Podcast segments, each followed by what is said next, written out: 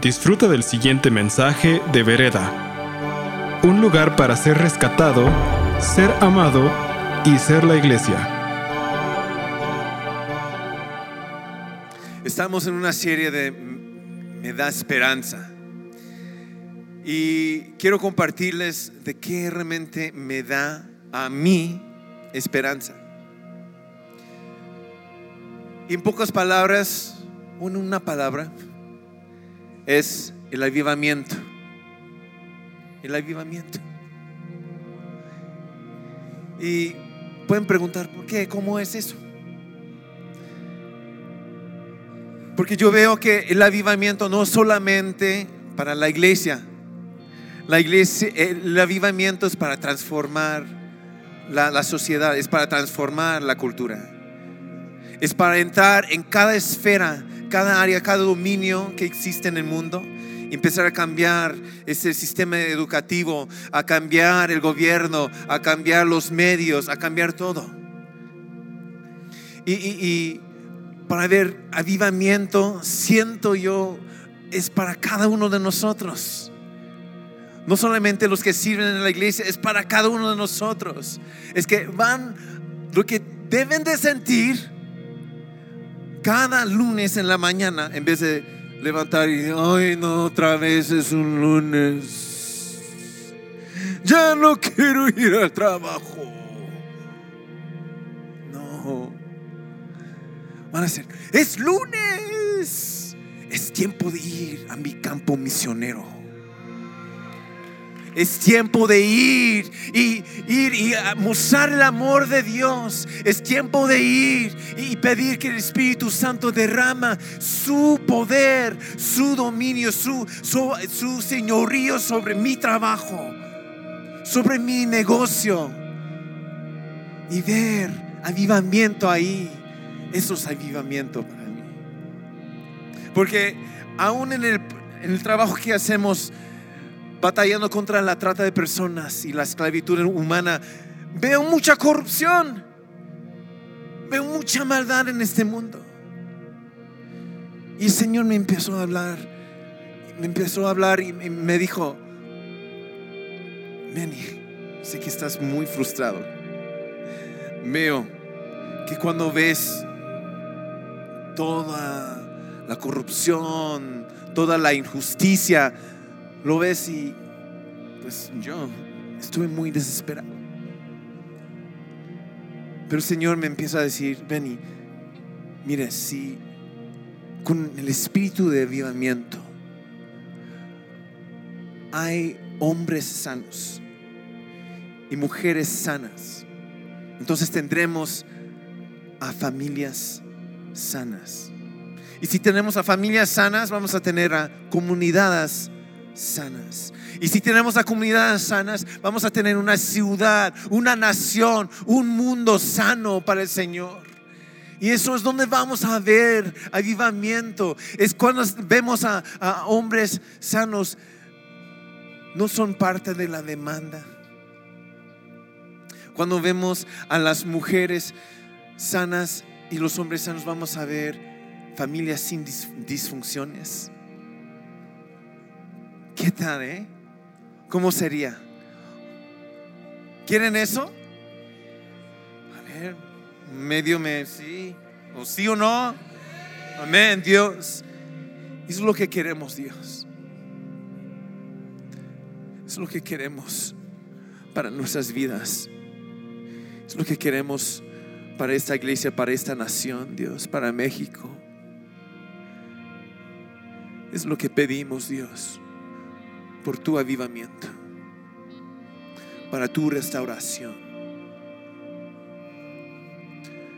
para tu redención de toda la maldad. Tú puedes redimir todo, Dios, y hacer todo glorioso, todo maravillosamente bella para tu gloria, Dios. Es lo que queremos, Dios. Amén, amén. Entonces, ¿Cómo vamos a poder llegar ahí? Creo que es, hay un paso, el primer paso que tenemos que tomar. Y se trata de la esperanza. El primer paso que tenemos que tomar para llegar a ese avivamiento es un paso de esperanza.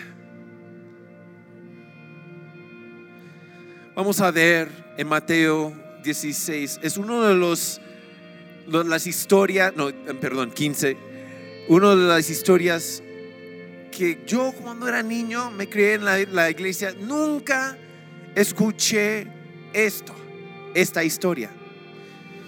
Y van a ver por qué, porque la mayoría de, este, de las veces cuando la gente se escucha esa historia, pueden pensar que Jesús está haciendo un poco de mala onda. ¿Ok? Pero no es así. Dios, Jesús está tratando de enseñarnos algo muy importante. Y es esto. Se trata de, una, de la fe de una mujer, de la mujer cananea. Y dice en Mateo 15, 21, dice, partiendo de ahí Jesús se retiró a la región de Tiro y Sidón. Una mujer cananea de las inmediaciones salió a su encuentro gritando. ¿Ven? Ella está gritando. Si pueden imaginar que lo que está pasando ahí. Señor, hijo de David, ten compasión de mí. Mi hija sufre terriblemente por estar endemoniada. Jesús no le, respondió palabra. O en otras palabras, en palabras más contemporáneas, no la peló.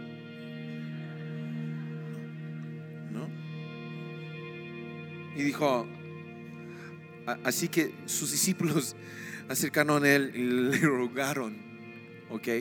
Ya llegó el momento de no es, le pidieron, Jesús, no, es Jesús, por favor. Le rogaron, por favor, porque ya estaban hartos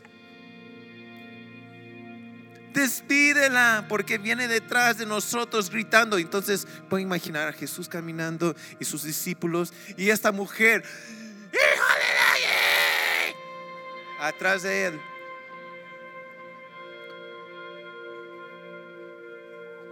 Pues ya, despide, despídela, por favor, Dios. Y dice Jesús estas palabras. No fui enviado sino a las ovejas perdidos del pueblo de Israel, contestó Jesús. No, está un poco pesado,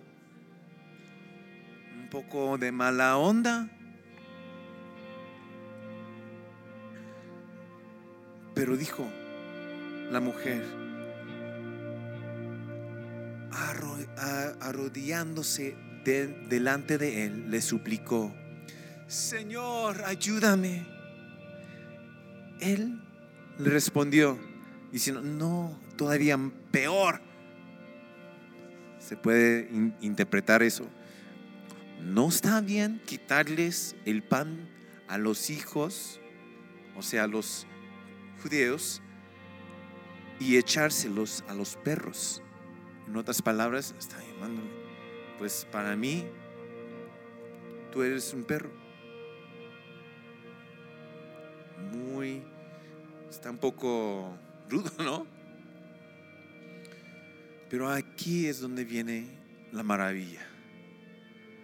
Aquí es donde viene un cambio total de su manera de hablar con Jesús.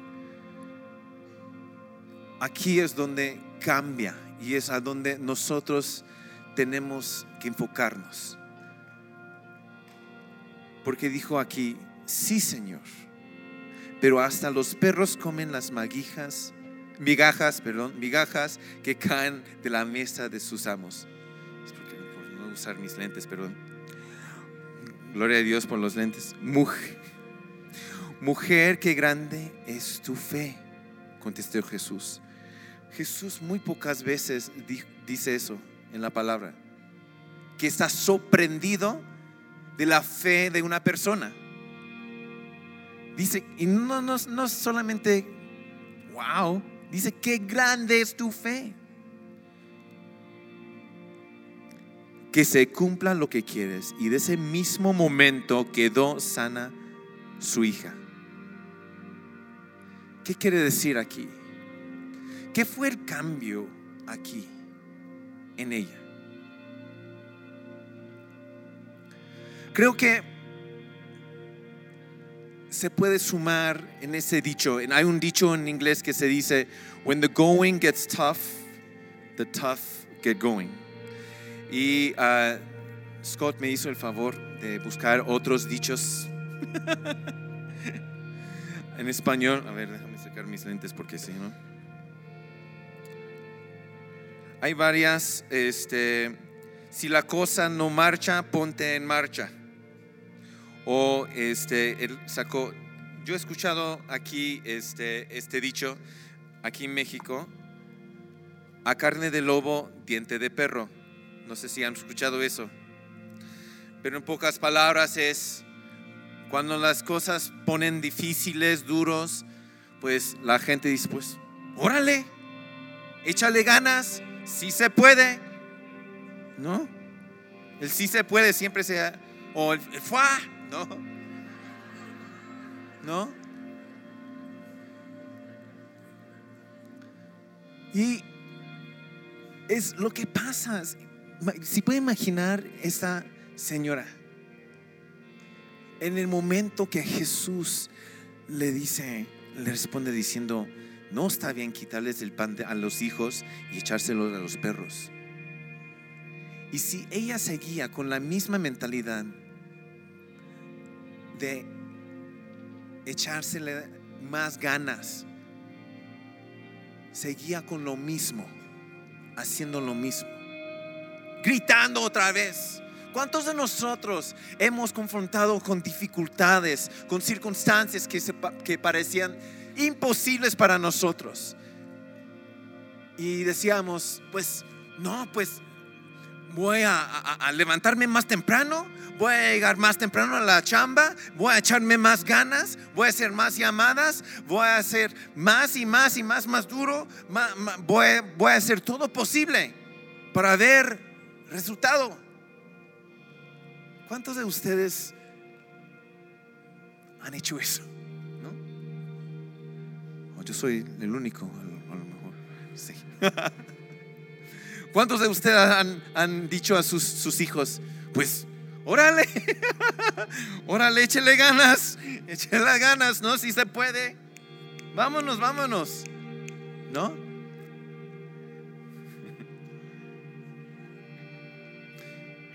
Y muchas veces lo que hacemos, e intentamos a trabajar más duro en vez de más inteligentemente. ¿Quién ha escuchado eso también? Y en pocas palabras es lo que pasa aquí.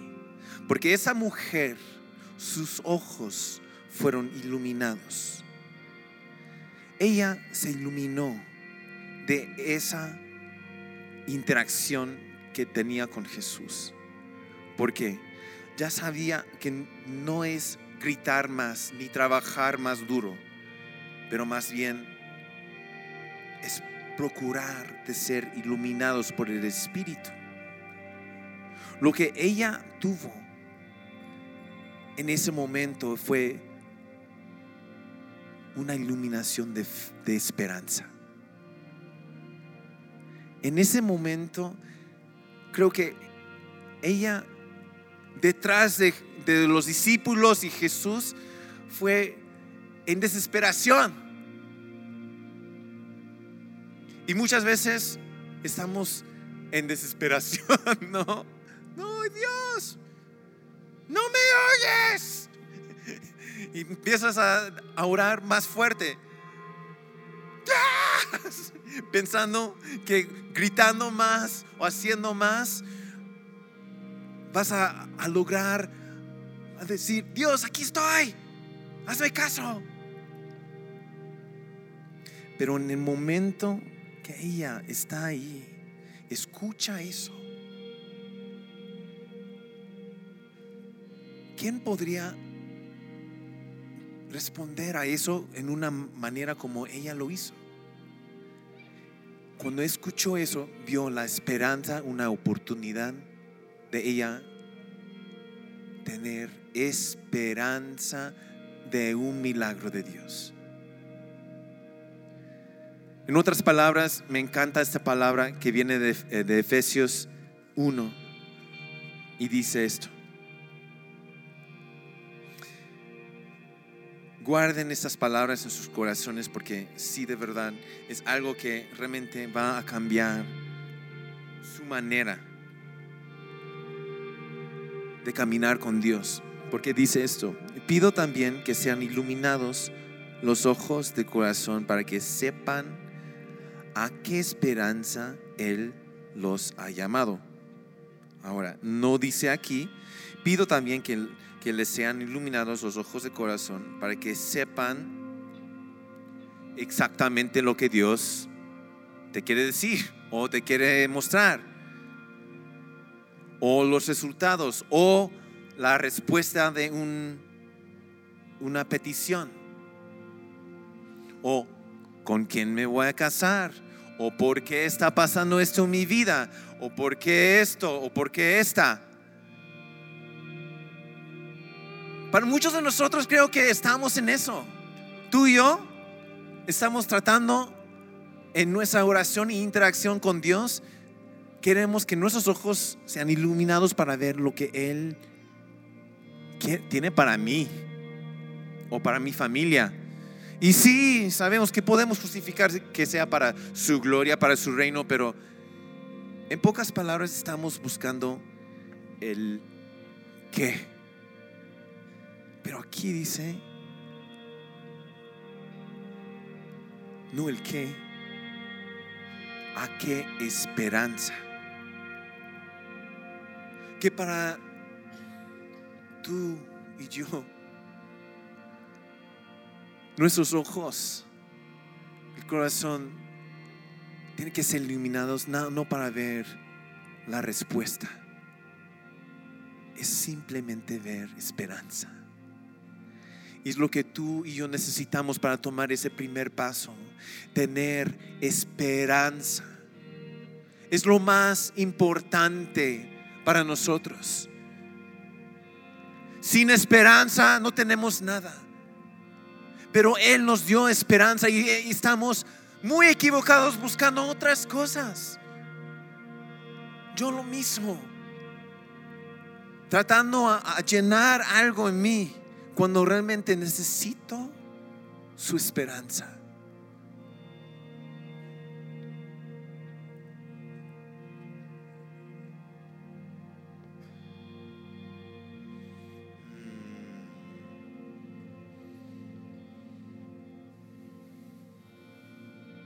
¿Cómo estás percibiendo tus circunstancias? ¿Cómo estás tú viendo las cosas? ¿Quieren seguir viendo las cosas con los ojos físicos o con ojos de esperanza?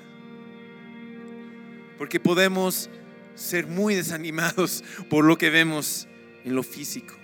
Y es no lo que Dios quiere para nosotros. Él quiere que nuestros, ojos sean iluminados para que sepamos a qué esperanza Él los ha llamado. ¿Cuál es la, cuál es la riqueza de su gloriosa herencia en los, entre los santos y cuán incomparable es la grandeza de su poder a favor de los que creemos? ¿Qué tal? Si tenemos esperanza, si tú y yo tenemos esperanza, lo que tenemos para nosotros es la riqueza de nuestra gloriosa herencia en Él. Sus riquezas, mucho mejor que mis riquezas, la última vez que chequeé mi cuenta bancaria. Y la grandeza de su poder si están dependiendo de una respuesta.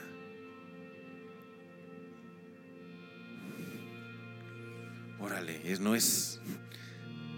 Y, y comparamos lo que hay en nuestra herencia con Él, sus riquezas y su gran poder. Yo voto por esto. Yo voto por eso. ¿Ustedes? También. Para estos están buenos, no sé por aquí qué quieren hacer con sus vidas. Pues que vayan con Dios.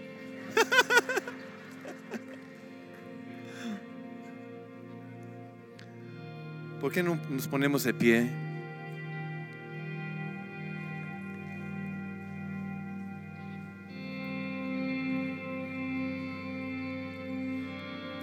Vamos todos con Dios, ¿no? Es la idea. En un momento vamos a tener un momento de responder más a esta palabra y tener este un, un momento de oración, de recibir oración.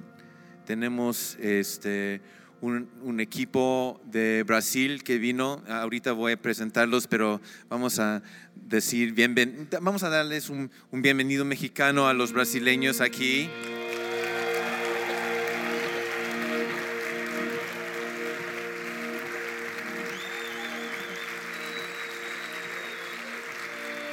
Trae una unción especial y va, se va a compartir con nosotros. Bueno, es Dios, pero sí sentí un, un, un poco de diferencia en la alabanza hoy, yo siento. Eh,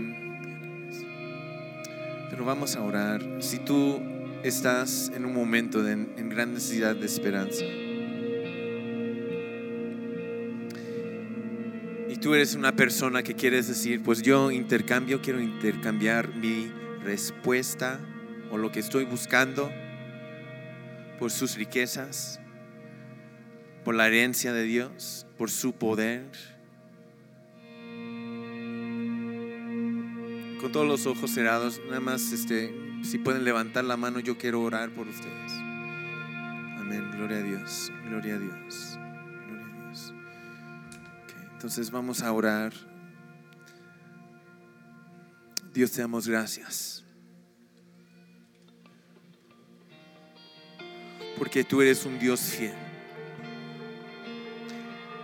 Y aunque hemos desviado en el camino, aunque hemos intercambiado las cosas del mundo, aunque escogimos cosas equivocadas, Señor, tú aún sigues siendo fiel. Señor, necesitamos de tu esperanza. Entonces, en el nombre de nuestro Señor Jesús, yo declaro, primero, libertad de todas las mentiras del enemigo en el nombre de nuestro Señor Jesús. En el nombre de Jesús. Y yo declaro la verdad de la palabra sobre sus vidas. Y yo declaro que la esperanza de Dios llene sus corazones y sus mentes. Que en cada pensamiento que tienen está la esperanza de Dios. Que en cada emoción que tiene, tiene la esperanza de Dios. Que cada acción que haga, que lo, lo hagan con la esperanza de Dios. En el nombre de nuestro Señor Jesús. En el nombre de Jesús. Eso declaro. Amén y amén. Gracias por escuchar este mensaje de Vereda. Esperamos que haya sido de impacto para tu vida.